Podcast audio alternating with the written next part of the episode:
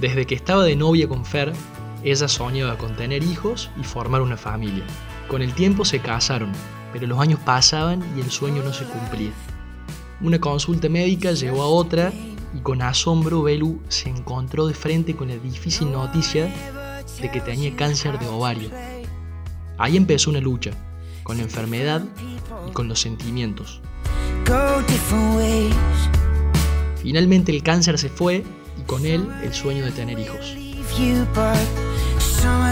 Pero entre el principio y el fin de este proceso hay una historia de superación, de renovación y de fe. Belu venció, pero no sola. A su lado estuvieron Dios, Fer y muchas más personas de las que ella podía imaginar. Y hoy, después de esta victoria, cree que para cada uno hay un plan en el que confiar.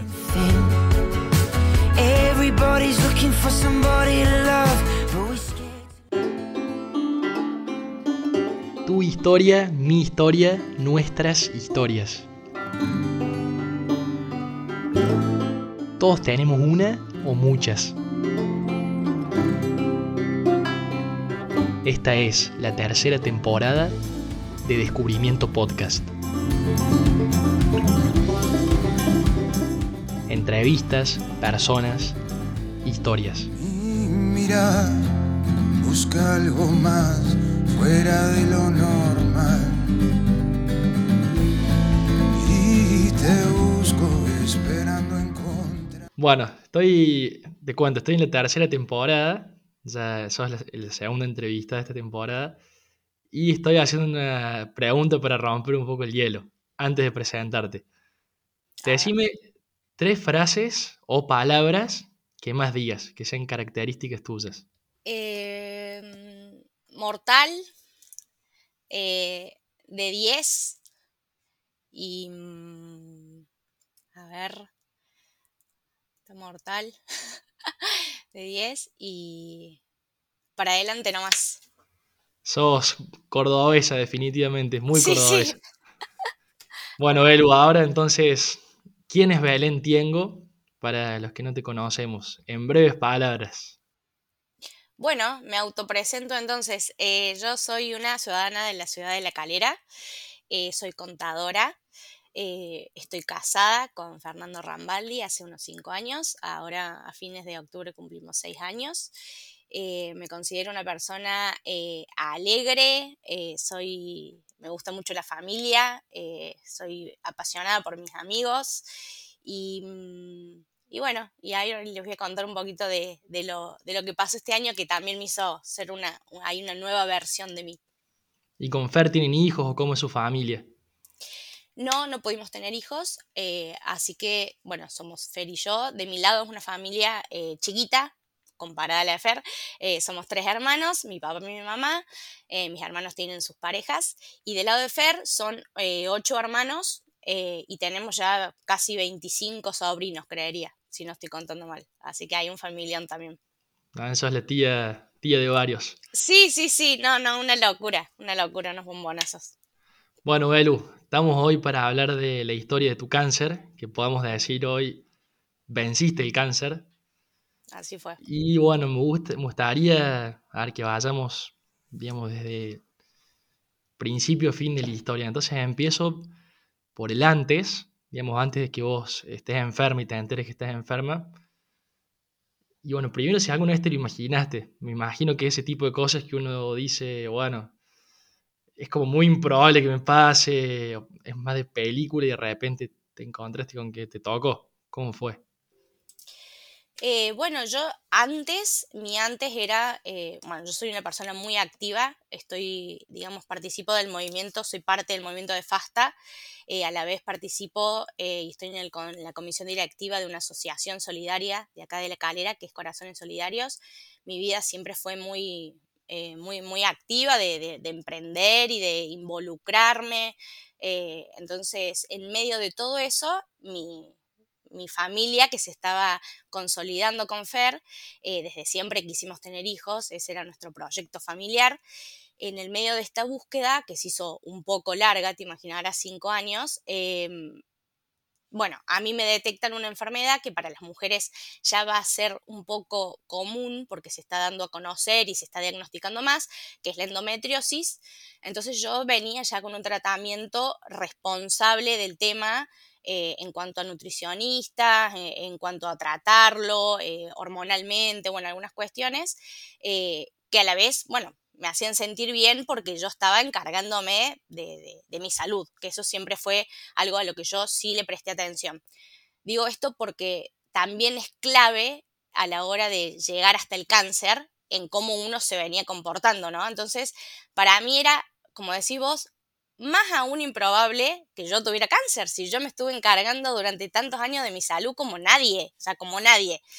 Entonces, bueno, la endometriosis genera como si fuera un escenario no tan grato para la llegada de un bebé, entonces eso también, bueno, me hizo eh, como buscar en mí y en mi matrimonio una fortaleza especial, eh, que es eh, estar en el ring de la, espera de un hijo. la verdad que es, es una de, de las luchas, digamos, más, a mi modo de ver, ¿no? Una de las más difíciles.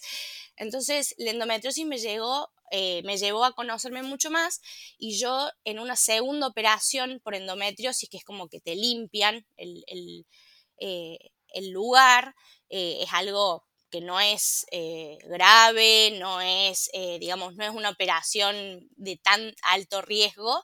Eso fue en diciembre. Yo cerré el año, a mi modo de ver, de la mejor manera, porque esta, esta operación era como que me reiniciaba, ¿no? O sea, me, dejaba en el mejor lugar porque mi útero volvía a estar como check para que sea lo que Dios quiera. En esa operación, yo como, bueno, era un 12 de diciembre, a mi modo de ver un día muy especial porque es el día de la Virgen de Guadalupe, así que yo me encomendé, eh, digamos, a ella. Y en esa operación hay algo que, hace el giro. Ahí empieza el giro de la historia porque la doctora, eh, ella encontró en uno de mis ovarios algo que no le gustó, que era un quiste, que para las mujeres la palabra quiste es muy normal, eh, los quistes van y vienen, no, es que sean sí o sí operables, sino un quiste que era distinto, raro, y en el medio de la operación, que fue unas cuatro horas, tuvieron que llamar a mi esposo, que eso fue la verdad, o sea, digo, yo, yo soy la que, a mí me operaron, pero creo que sufrieron más los que estuvieron afuera esperando, eh, tuvieron que llamar a mi esposo para avisarle de que ese quiste... Eh, ahí mismo analizado, eh, todo se apura cuando pasa una cosa así, eh, tenía como células atípicas. Esa fue la primera frase. Tenía células atípicas y por una cuestión de prevención, porque ya habían abierto el quiste, íbamos a sacar el ovario. Entonces, bueno, nada, estaba mi esposo, mis padres, todos decidieron de que sí, de que por supuesto que, iba yo primero antes de mi fertilidad, así que eh, sacaron un ovario. Eh, ese fue como primer, eh, el primer aviso de esto y a la vez fue el primer golpe porque yo ya contaba como si fuera con un 50% menos de probabilidades de quedarme embarazada. Eh, lo cual, bueno, en su momento cuando me desperté de esa operación, que iba a ser una operación sencilla. Bueno, me doy con esta noticia, la doctora muy bien me, explicó qué había pasado. La verdad me angustié más por, por Fer, mi esposo que estaba afuera, porque dije, ay, ¿por qué tuvo que pasar? por eso de que a la hora lo llamaron, viste, no me pasó, pero digo, vos estás afuera y decías, ah, bueno, me llaman en cuatro horas, y a la hora lo llamaron porque había complicaciones. Bueno, imagínate los nervios. Así que bueno, yo cuando, cuando me dijo eso, como que ahí empezó a mi modo de ver, como esto que sé que tus podcasts se llaman descubrimiento, ahí empezó mi descubrimiento. Ahí yo me empecé a descubrir en una en una faceta o bajo un crecimiento que no estaba yo siendo consciente que tenía en mi corazón, ¿no? Porque yo en ese momento como que dije, ay, no te puedo creer que encima después de todo lo que vengo pasando, ¿no? Porque uno ya viene como cargando una mochila, me vine a pasar esto y me sacaron un ovario, era como que ¿Cómo llegamos a esto, no? Y fue un minuto en que eh, en la sala de operación donde de preparación, como que estás recuperándote, había, eh, yo soy muy, eh, soy católica, había un sagrado corazón ahí puesto en una pared y dije, mira, yo la verdad que vengo confiando todo este tiempo, ¿por qué ahora voy a fallar? O sea, como que yo me puse la vara alta de decir, Belén, ¿por qué te vas a preocupar si confiaste todo, todo este tiempo en, en que esta era la voluntad. Así que bueno, yo ahí me quedé tranquila y dije, bueno, si era lo mejor y todos han decidido, hasta el médico, que era lo mejor, bueno, pues así tenía que ser. Eh, así que bueno, terminé el año sin saber que era cáncer, pero con esta frase de eh, eran células atípicas. Cuando antes de terminar el año eh, tengo una consulta con la doctora porque me tenían que sacar los puntos, ella ahí me manda al oncólogo. Pero como te digo, no, no estaba, o sea, parece tonto lo que estoy diciendo, ¿no? Y soy una persona que me considero viva. Pero digo, ella me estaba mandando al oncólogo, pero porque me había explicado de que este tema de haberme sacado un ovario, la historia no podía terminar ahí, sino como que el paso eh, legal o formal de dar cierre a esto, a esta operación y lo que pasó en la operación, era como que el oncólogo era el encargado de decirme el nombre y apellido de ese quiste y lo que había. Claro, en el fondo, o sea, todavía no estaba en el radar que pudiera ser cáncer, ¿no? Digo, para vos. Sí, sí y, y, para Fer también, porque vos es que en, esa oportunidad yo normalmente a la, a la doctora esta la consideraba una ginecóloga, así que yo como que iba a veces, muchas veces sola a las consultas. Fui con Fer esa vez, que esos son detalles que Dios te, te va ayudando, ¿no? Porque fui a esa consulta a sacarme los puntos, que cualquier mujer te va a decir que sacarte unos puntos tampoco es tan importante, pero fui con el Fer. Fue como que fue especial también que él haya estado ahí porque él me ayudó y él estuvo en esto de, lo que fue el proceso, que se ve que ahí estaba empezando. Los dos no entendimos de que estábamos hablando del cáncer porque la doctora no tenía la biopsia, o sea que ella tampoco me podía decir es cáncer. Pero hoy ya con el diario el lunes me doy cuenta y ya, digamos, he entendido que el tema de que las células sean atípicas, eso ya es como un, primer, digamos, apodo, un primer apodo. Así que esa es la, esa es la Belu de la previa a todo esto. Y cuando fuiste al oncólogo y en el momento que te dicen, que te confirman, ¿no? Que del apodo pasaron al nombre apellido, ¿qué se siente? Eh, mira, yo pasé las fiestas en el medio, bueno, Navidad, Año Nuevo, todos festejos que son familiares, que uno, bueno, nada, como que se recarga, viste, las pilas, que empiece el año. Bueno, yo tenía un 2 de enero de 2023 el turno con el oncólogo. Nadie, salvo mi esposo, sabía que este turno existía. Eh, ¿Por qué? Porque yo, eh, mi madre, bueno, mis papás viven, por supuesto, y ellos son, nada, nos adoran, son muy buenos padres, me tocaron, gracias a Dios, eh, son divinos. Y yo le dije al Fer, eh, mira, este tema de nombrar que tengo un turno con un oncólogo va a generar por ahí más, más, más miedo a algo que, nada, que no era, para mí no iba a ser nada.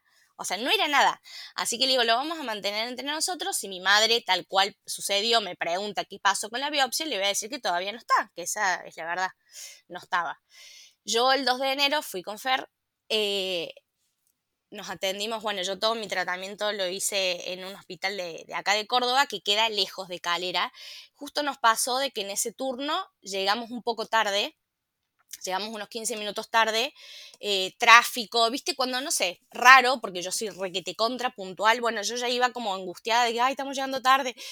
Eh, ese fue un primer signo porque cuando yo llegué, la secretaria, cuando me anunció, me dice, no, mira, el doctor ya se fue. Bueno, le digo, eh, sacará otro turno. Me dice, no, me dice, espera que le mando un mensajito, a ver si anda por el hospital, capaz que te puede atender igual. Eh, a los tres minutos el doctor me estaba llamando. Y ahí dije, él me tiene que decir algo, por eso se ha tomado el tiempo de venir de donde estaba y atenderme igual. Porque en, cual, o sea, en cualquier otra circunstancia a mí me pareció que listo, reprogramas el turno porque lo lamento, o sea, llegaste tarde. Y cuando me llamó y nomás, yo dije, acá estamos. O sea, es algo que ya, no sé, no, no, no, no, no sé si creo en la intuición femenina creo que fue algo como que dije, ajá, ok, él, él sabe de esto y me tiene que decir algo. Entonces yo entré al consultorio y estaba el doctor y estaba como, bueno, es un hospital escuela, así que estaba un practicante al lado y el Fer venía como un poco más atrás eh, contestando algo en el celu y como que la mirada de él y el practicante como que se asomó como diciendo, che, esta piba viene sola a atajar este tema. O sea, yo de todo eso me di cuenta. Y el Fer nada, venía más atrás. Así que yo los alcancé a decir, bueno, él es mi esposo, los presenté y ya la cara de bulldog que tenía el doctor, que lo llegué a conocer porque después él me operó, o sea, sé que es un divino, pero me acuerdo de esa primera expresión de él, porque cuando me vio, eh, para mí o sea, después lo confirmé porque él me dijo, pero digo, en la cara de él eres, es, mira esta piba, me quiero matar con lo que le tengo que decir. O sea, porque, bueno, cuando me, dicen eh, en esa primera consulta, él fue, eh, estuvo muy bien, la verdad, porque fue informativo, a la vez fue muy empático conmigo. Eh, y él largo de una, bueno, ve en lo que encontramos es un cáncer maligno invasor.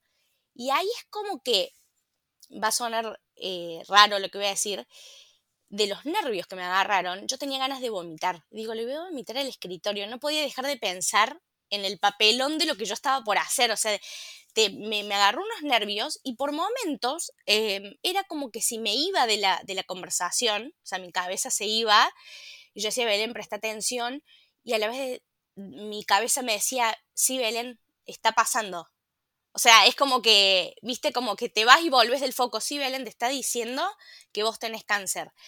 Eh, y no solamente era eso, sino que él a la vez me estaba diciendo que el protocolo para solucionar este tema del cáncer de ovario eh, era sacar todo. O sea, game over a la posibilidad de ser madre. Claro, el otro 50%. Claro, y todo el útero, todo, listo. Eh, era como un doble golpe, ¿no? O sea, tipo, me tiraste al piso y llegó la patada final.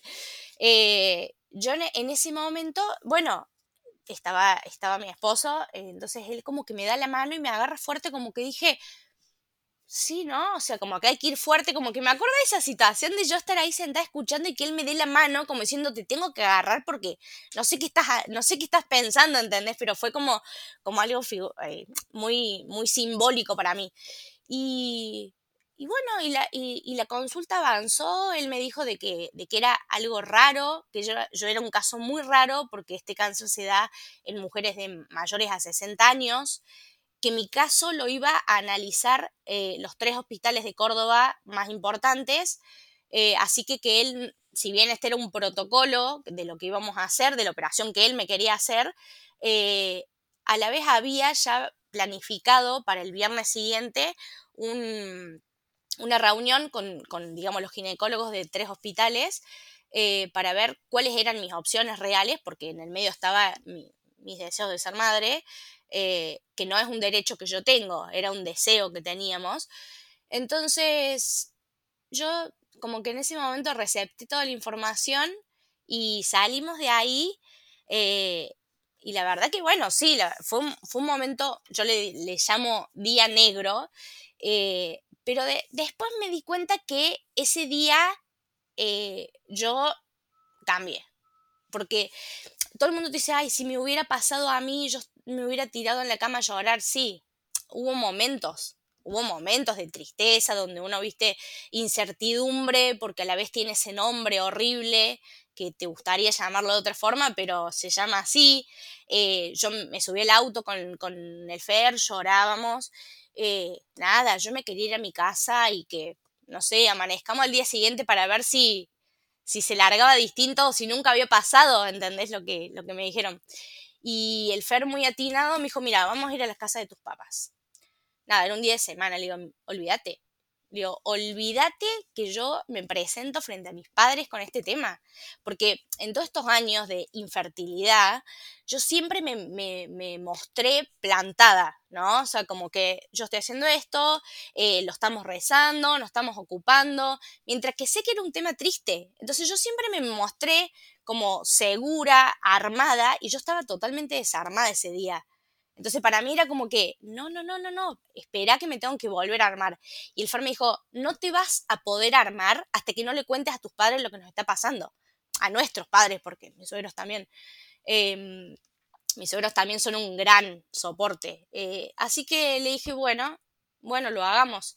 Así que él llamó a mi mamá y mi mamá, cual madre, al toque, supo que algo pasaba. Porque le dijo, bueno, pero ¿qué pasó? No, y si estamos volviendo del hospital.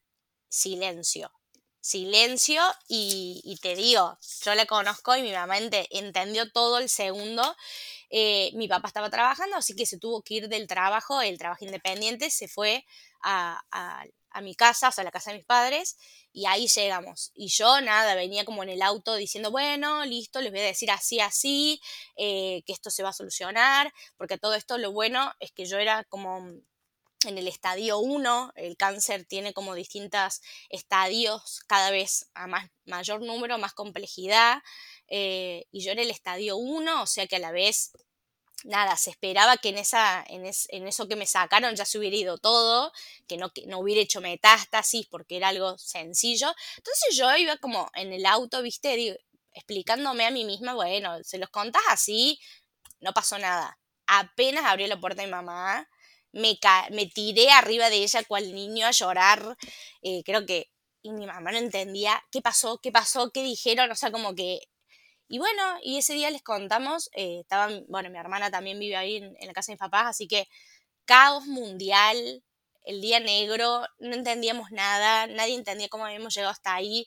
Obviamente a mi mamá y a mi papá les faltaba la parte de la historia donde nos habían mandado el oncólogo, que yo no se las había contado. Eh, así que, y yo en ese momento, em, como te digo, fue, eh, encontré a esa Belén que en ese momento lo, lo que me salía a decirles, porque me puse no sé, cual, pastor evangelista, como con contenido para decirles. Y yo me acuerdo que les decía, acá nadie se enoja con Dios. O sea, nadie. Si quieren enojarse un rato, lo van a hacer. Pero me acuerdo que yo les decía eso, porque ¿qué te sale decir? ¿Por qué a mí? ¿Por qué a ella? Eh, ¿Por qué nos pasa? Eh, ¿Viste todas esas cosas de que si siempre estuvimos eh, rezando, si, si fuimos siempre fieles, si, viste como que uno empieza con todo ese enojo, que me parece lo más humano del mundo, bueno, yo te puedo decir que yo ese día no lo tuve. O sea, esa gracia ya empezó en mi corazón a hacer como un espacio como diciendo, che, acá lo vamos a manejar así. Eh, y eso, bueno, fue lo que me ayudó y me salvó a, también, no te digo manejar las emociones del resto, porque también aprendí que cada uno lo manejó como pudo, pero sí decir, che, gente, yo no voy a estar triste, ¿no? O tirada en una cama. No soy así, o sea, lo puedo haber hecho algunas veces, pero lo vamos a manejar por este camino que es el de la fe, que es el de la esperanza, eh, digamos, eh, Dios al lado mío, no nos vamos a enojar, sino que vamos a agradecer que en esa operación la doctora de casualidad lo encontró y lo sacó. Eh, digamos, siempre fui para ese lado. Saltamos del antes al durante. Al durante. ¿Qué implica un tratamiento de cáncer? No sé si en tu caso fue quimio, rayos. A ver, llegas. Tengo un recuerdo que alguien me ha dicho o he escuchado una vez en la vida que es un lugar especial. Llegas, hay gente que está en tu misma situación, ¿cómo es vivir bueno, el cáncer? Eh, yo después de ese día negro empezó, eh, digamos, tenés que activar, eso es un primer consejo que yo dejo, hay mucha gente que, que sí, te asustas, eh, se, te, se, te, mueve el piso, ¿no? Se te mueve, se te mueve el mundo, tu mundo, se mueve todo, todo se movió. hay que ocuparse, ¿no? O sea, a mí el doctor me dijo, mira, vos si te querés ir de acá y no hacer más nada, te podemos decir de que quizás no tenés más cáncer, pero eh, me querían me querían en esto de decir, bueno, mira, vos tenés un cáncer 1, qué sé yo, yo me quería ir a fin de mes a Brasil. Era enero, chicos, estaba todo el mundo en la playa y yo estaba atajando este penal de la muerte.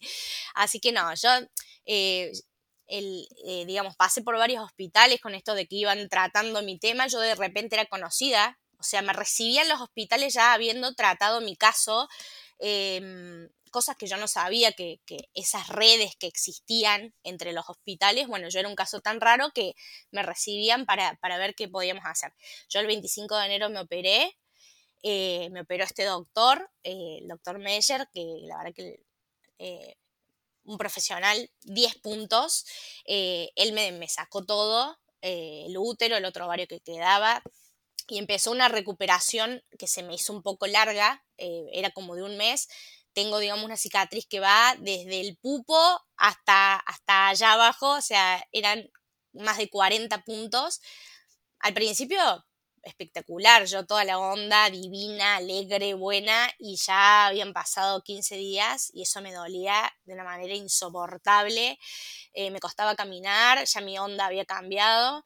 Eh, eran días donde mi esposo eh, tenía que ayudarme a sentar, me tenía que dar remedios, me tenía que cocinar y él como que vio que había que ponerle onda, ¿no? Así que él abría la ventana, me saludaba, me, me contaba qué pasaba afuera y yo una cara, espanto, para mí todo era una M, o sea, eh, fue, o sea, eso también me sirvió para, para, para, el proceso, ¿no? Que uno se conoce en el peor, en el peor estado.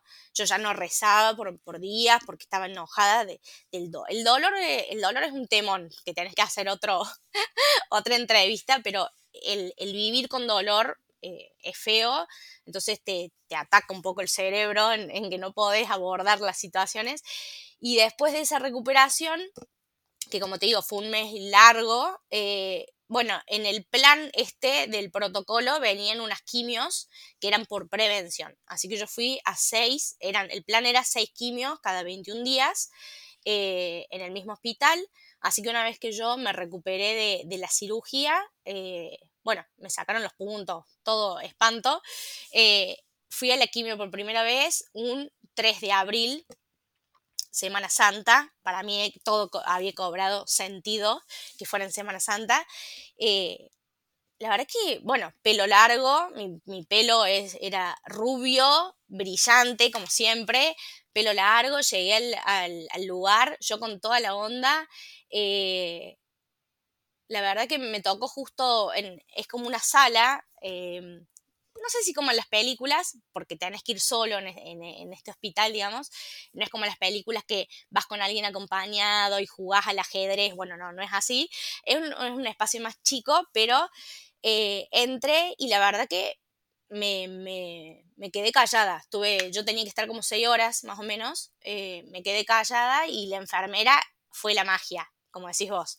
La enfermera ese día no me la olvido más, sé perfectamente quién es, con nombre, apellido, la cara, todo, porque fue la que me, vio y me dijo, bueno, flaquita, mirá, esto es así, como que buena onda entre los enfermeros, no sé, serán ocho enfermeros, em, espectacular el clima, eh, y empecé a mirar alrededor, ¿viste? Porque estás con, como, con mucho miedo, porque no sabes ese remedio cómo te va a pegar, eh, si te va a empezar a doler algo ahí, como que no entiendo, o sea, la palabra quimio es detestable, como que vos decís, ¿qué vamos a hacer acá? O sea, eh, nada, no, nada, nada del mundo. Yo esperaba esos 21 días para volver ahí.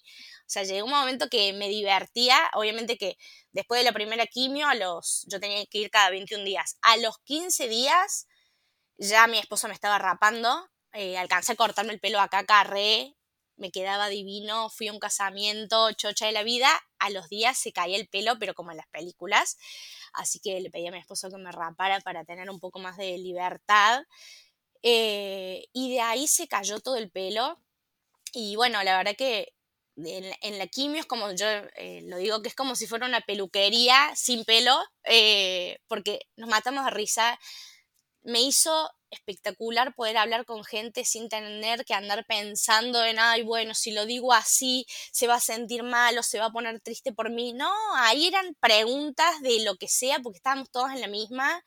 Eh, me, me encontré con muchas personas que necesitaban que yo les diera un mensaje esperanzador, que a mí me salía por los poros, me salía. O sea, si me preguntas, ¿por qué decías todo eso? No sé, yo tenía la necesidad de decirles de que lo que estábamos haciendo ahí era, era, no sé, era remedio, era luz, era fuerza, no era lo que el mundo cree que es estar en una sala de quimioterapia. O sea, nosotros nos matamos a risa, eh, nos dábamos la mano, nos decíamos que íbamos a rezar por el otro.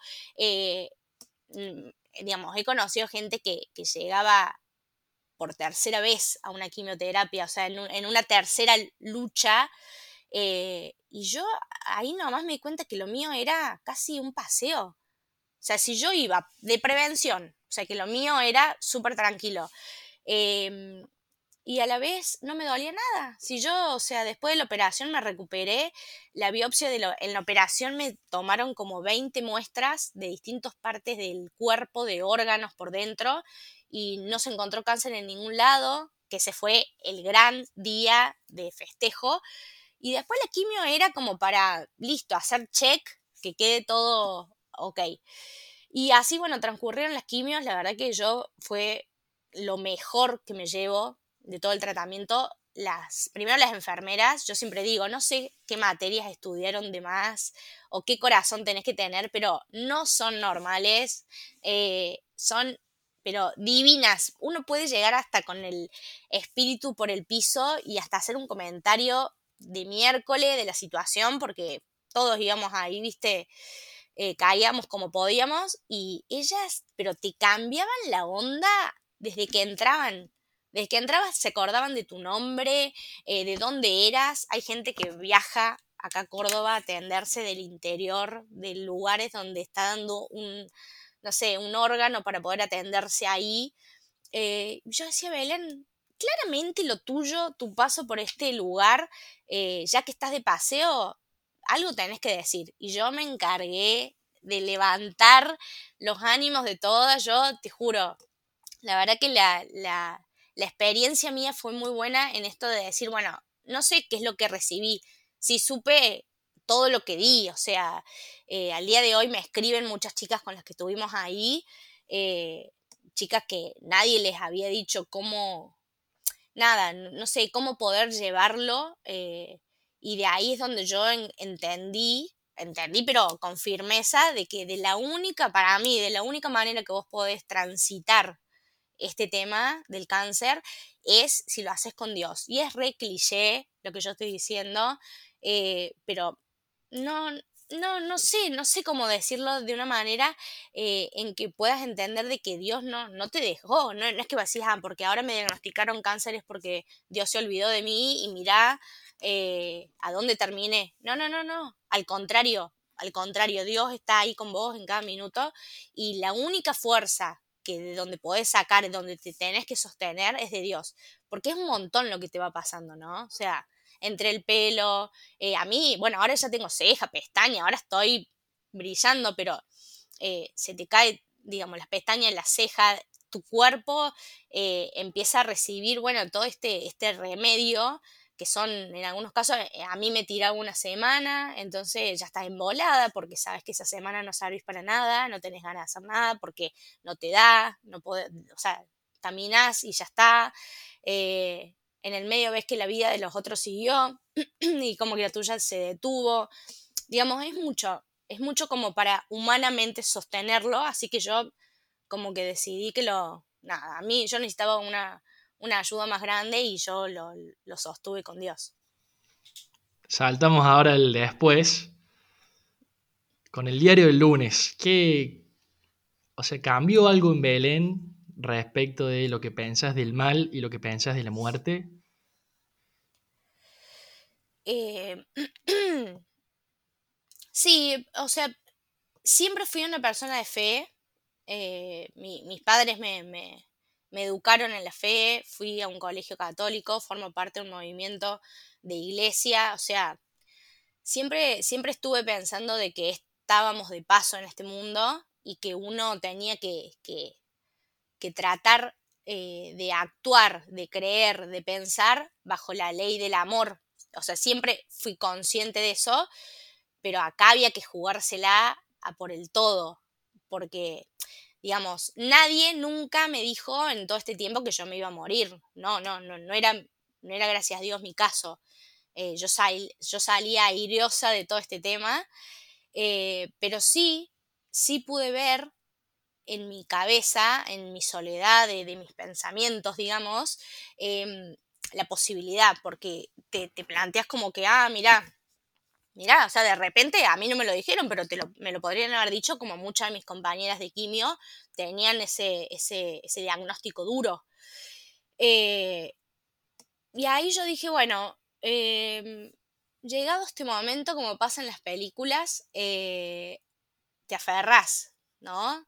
Te aferras a, todo lo, bueno, eh, a todo lo que, digamos, tus prioridades cambian, eh, dejas de, darle importancia a muchas cosas que no la tienen, eh, que fue lo que el, denominador común de la sala de quimioterapia es hablar de lo lindo que es la familia, de lo lindo que son los amigos. Ahí te das cuenta que no tenés tiempo para, para pensar en, en, ni en rencores, ni en que el otro te jodió la vida, ni, ni en cosas eh, vanas. O sea, como que te pone a prueba eh, la conciencia de cómo estás llevando tu vida, ¿no? Eh, como te digo, yo me aferré a, a Dios y, y creo que pude, pude de alguna manera dar mi testimonio ahí adentro de decir, che chicos, si hacen esto, van a ir por la vida mucho más tranquilos. Yo desde, desde ese 12 de diciembre donde todo empezó, yo ahí prometí que no me iba a preocupar, que es algo que, digamos, pasa un montón porque tu cabeza como que va generando como miles de escenarios negativos. Eh, decía, ¿qué pasa si tal cosa? ¿Qué pasa si? Bueno, yo prometí no dedicarle un minuto al coludo en prestarle el oído, en que me diga nada. Yo viví la realidad, me prometí que si el doctor me decía que estaba todo bien, listo, estaba todo bien, seguíamos por ahí. Si el doctor me decía que esto era preventivo, listo, es preventivo. No empezar a, y bueno, ¿qué pasa si ahora el cáncer me agarra el pulmón? Y... No, no, no, no, no, no, nunca pasó, ¿entendés? Entonces como que ahí te das cuenta eh, dónde vas a poner tu fuerza. ¿Dónde vas a poner tu cabeza? ¿Dónde vas a poner tu corazón?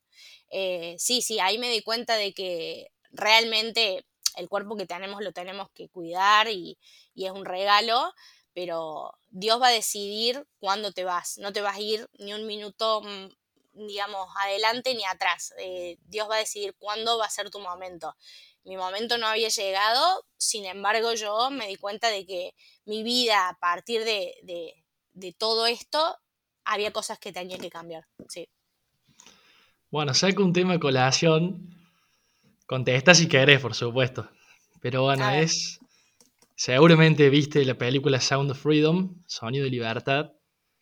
Si no la viste, bueno, una peli nueva que va sobre la trata de niños, básicamente en el mundo. Ah, la que salió ahora, todavía no la vi. Salió ahora. Y eso abre a la temática de la adopción. Eh, es una posibilidad que vos como Fer adopten, no sé, ahora que con cómo jugar este deseo de ser mamá, formar una familia y tu realidad concreta. Mira, el tema de los hijos, eh, yo, digamos, lo he, lo he tocado en algunas cosas que he escrito. A mí se me ha dado, desde que me pasó esto en enero, eh, por una, una actividad terapéutica y a la vez veo que a muchos les sirve, que fue escribir en mi Instagram hago algunas publicaciones y escribo, escribo. Em, en esto de escribir también me llevó a leer un poco, ¿no? De personas que están como 10 años adelante que yo, personas, parejas, matrimonios infértiles que no pudieron tener hijos. Y ahí es donde eh, se me abrió, ¿no? La cabeza, eh, se me abrió el corazón en, decir, este era, el, este era el plan de Dios, ¿no? O sea, mi vida es hay alguien que lo ha planificado perfectamente y desde el primer momento, obviamente que cuando uno se casa, nada, el sueño es tener hijos, siempre fue nuestro sueño, eh, nunca bajé los brazos. Y eso también me dio paz, ¿no? Porque llegado a esta instancia donde ya no podía ser madre, eh, biológicamente, eh, como que tuve días donde dije, bueno, al final nada, hice todo el vicio, todo el sacrificio que hice por la enfermedad que tenía, por tratarla, por buscar de solucionar mi problema. Pero después, esos eran días malos. En los días buenos me daba cuenta eh, que no, que eso me traía paz, que yo había hecho a mi medida y en mis posibilidades lo que yo podía. Y que en realidad, eh, nada, que en realidad quizás Dios no, o sea, el plan de Dios siempre fue que nosotros no tuviéramos hijos, no como un castigo, sino como, una, como un desafío para nosotros, que también le puedes llamar cruz. O sea, por muchos momentos lo puedes llamar cruz y algo que tenés que cargar. Entonces, en base a eso, me pasó por muchísimos años eh, que a los médicos donde yo iba, eh, desde el primer momento y sin saber ni siquiera lo que yo tenía o cuál era mi problemática y cómo solucionarlo desde la salud, ellos ya me querían mandar a, em, bueno, a, procesos de fertilidad. Que con mi esposo habíamos desde siempre decidido, desde que éramos novios, que los hijos me nos los iba a mandar Dios de la manera natural y si no, no iban a venir. O sea, era algo que nosotros teníamos eh, decidido, ¿sí? Eh, que no vengo a juzgar al que, al que haya decidido ese otro camino, sino que digo que es algo que, eh, bueno, nosotros como matrimonio habíamos dicho. Entonces, en base a esto, nosotros hasta en el momento donde yo tenía cáncer y estaba diagnosticada, hubo una de las clínicas estas que te digo, las de las más importantes de Córdoba, que me daban la posibilidad de no tocar nada, o sea, hacer como que yo no tenía cáncer, eh, darme un año de, luz, no sé, y hacer todo este tema del tratamiento de fertilidad tratamiento que conlleva en muchas ocasiones hormonas. Entonces, yo ya desde ese momento tuve que confirmar de que yo, menos aún eh, teniendo cáncer, me iba a prestar a esto, porque yo no sé cómo se me iba a disparar todo. O sea, no conozco mi cuerpo embarazado, menos con cáncer, y menos eh, suponiendo que yo quedaba embarazada eh, imagínate los nervios que yo iba a tener, de no saber si ahí también se estaba gestando el cáncer de vuelta. O sea, era, todo un locurón. Bueno, eh, cuestión de que los hijos eh, para nosotros siempre han sido un regalo de Dios, ¿sí? No es un derecho que uno tiene a ser padres, ¿sí? Es, es un regalo. Entonces, bajo, bajo esta mirada, a nosotros, digamos, nos quedamos sin la posibilidad de ser padres y bueno, también creemos, estuvimos, digamos, yo estuve leyendo un poco esto que te contaba. Eh, con respecto a la adopción, creo que no es un plan B, no es un premio consuelo, es una vocación extraordinaria que la verdad que eh, admiro a las personas, eh, a los padres adoptivos, en la generosidad, en el amor, en la posibilidad de, de darle eh, esa gran oportunidad a esos niños. Por ahora nosotros no se nos ha presentado eh, ese, ese, deseo y esa vocación, porque es una gran responsabilidad también. Eh, bajo este lema, ¿no? Bajo este lema de que nosotros no tenemos el derecho de ser padres, ¿sí? es, algo que, te tiene que, regalar Dios y bueno, por ahora esa vocación de ser padres adoptivos no está pero como te digo, no, no, no lo veo como un plan B, porque apenas me dijeron que me tenían que sacar todo, un montón de personas se acercaron diciendo, bueno, pero igual podés adoptar, como que igual podés, o sea, como que igual coma, como diciendo, bueno, listo, no se te dio, viene el plan B. No, no, no, no.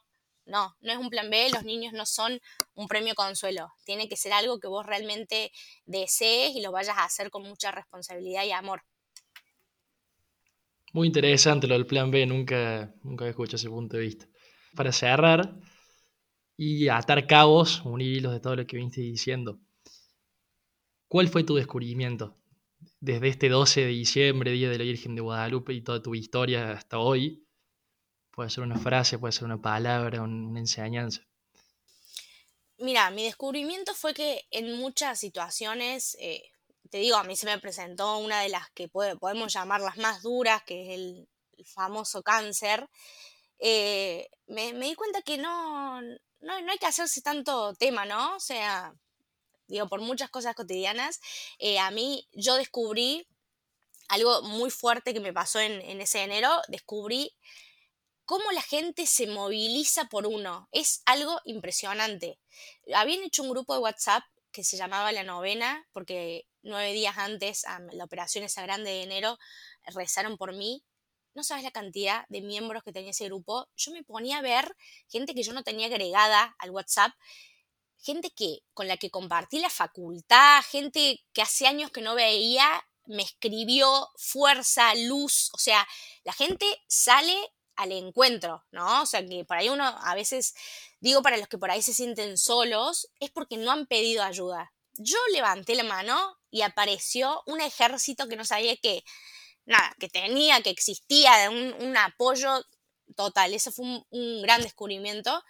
Eh, y después, bueno, descubrí la, fuerza inminente de Dios, eh, hasta en los, en los, momentos donde, nada, en los momentos donde yo estaba sola, dolorida, embolada, tirada, eh, nada, Dios sale a, abrazarte, a encontrarte, a buscarte.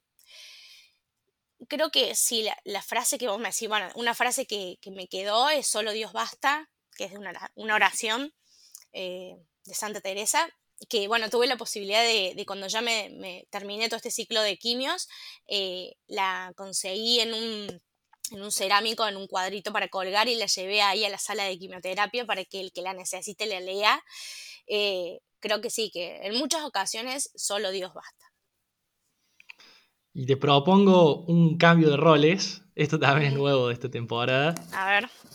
En la que vos seas entrevistador y yo entrevistado y que me hagas una pregunta. Una pregunta. Em, ¿Qué es lo que te mueve a mostrar estas realidades y estos testimonios? Bueno, creo que a ver, en, periodismo como que uno va, yo estuve periodismo y vas aprendiendo a buscar em, qué tiene interesante la persona cuando la entrevistas. Y cuando estás en los medios tradicionales sobre todo, bueno, vas a la gente que tiene algo para decir, de acuerdo con la realidad, un economista del dólar, un, no sé, un político sobre tal tema, y así. Em, pero yo descubriendo que, digamos, con comillas, ¿no? La gente normal, gente que por ahí no es, no es tan famosa por lo que tiene para decir, por algo de la realidad, tiene mucho que decir y tiene sus descubrimientos. Y que la verdad tiene fuerza, también de la mano de la fe. Bueno, yo creo que Jesús es la verdad. Y en cada persona en lo que vivió hay verdad. Y la verdad es, te atrae por sí misma, a todos. Tenga fe, no tenga fe, va más allá de la religión. Tiene luz. Así que bueno eso me mueve, mostrar la verdad o lo que hay de verdad en la historia de la gente normal. Sí, yo me, di cuenta, descubrí en base a lo que vos estás diciendo, em, que el mundo está necesitando que nosotros hablemos de esto. Así que me encanta el espacio que vos generás. Eh, empecé a escuchar todas las, entrevistas que has hecho. Em, la, la, gente no, no, lo sabe, pero eh, está necesitando escuchar que vos le des esta palabra de esperanza, esta palabra de luz. Eh, me han escrito personas que no conozco, eh, que han leído lo que yo escribí, que se sienten identificadas o que de repente lo que yo dije era lo que necesitaban para, para, levantarse, para su corazón, para su familia. yo no soy una iluminada, soy una hija muy predilecta de Dios, eh, él sabe mi nombre, mi historia, todo, pero no, no, soy eh, un, ejemplo o que he hecho las cosas perfecto o que me salen bárbaro, no, no, digamos, en esto de, que me costó mucho, digamos, en, decirte que sí, porque no me gusta ser autorreferencial, pero sí a la vez eh, creo que tenemos esta responsabilidad de mostrar que, que Jesús en los en los peores momentos es donde más estuvo, porque eso creo que es lo que tenemos que transmitir. Y la gente necesita escuchar esto, la gente que vos no sabes por lo que está pasando, tu vecino, tu primo, eh, hay que mostrarlo. Hay que animarse, hay que hablar más de Dios, eh, no hay que tener vergüenza, no hay que quedarse callado porque ay, que quizás, eh, no sé, le va a caer mal yo siempre fui con una palabra de esperanza, siempre fui con una palabra de, aliento de Dios y nadie hasta el día de hoy eh, me, rechazó eso. Entonces digo, es más nuestro prejuicio de decir, che, hoy capaz que no me animo a decir eso. No, no, decilo, porque no sabes eh, hasta dónde vas a llegar con, con esa palabra de, de amor, digamos. Bueno, excelente, Belu. Un gustazo y bueno, que sigas disfrutando esta segunda oportunidad que te dio la vida. Bueno, gracias Cristóbal, gracias por este espacio y gracias por elegirme. Me siento muy honrada. Te mando un beso grande. Igualmente. Esta es la tercera temporada de Descubrimiento Podcast. entrevistas, personas, historias. Y mira, busca algo más fuera de lo normal.